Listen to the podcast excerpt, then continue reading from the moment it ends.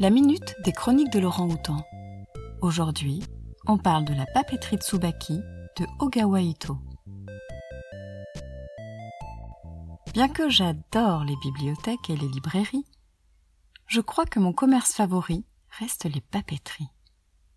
Atoko revient au Japon après avoir hérité du commerce de sa grand-mère, une papeterie de quartier, dans la petite ville de Kamakura, au bord de l'océan Pacifique.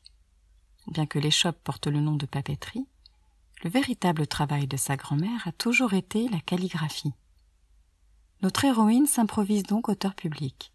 Enfin, elle ne s'improvise pas totalement. Éduquée par sa grand-mère depuis sa plus jeune enfance, à cet art ancestral, elle sait comment répondre avec justesse aux demandes de ses clients.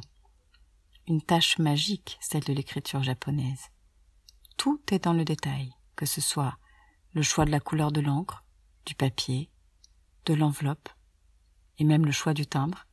Il faut également maîtriser les us et coutumes du pays. La jeune écrivaine publique participe ainsi à la vie des gens du quartier et apprend à connaître les habitants.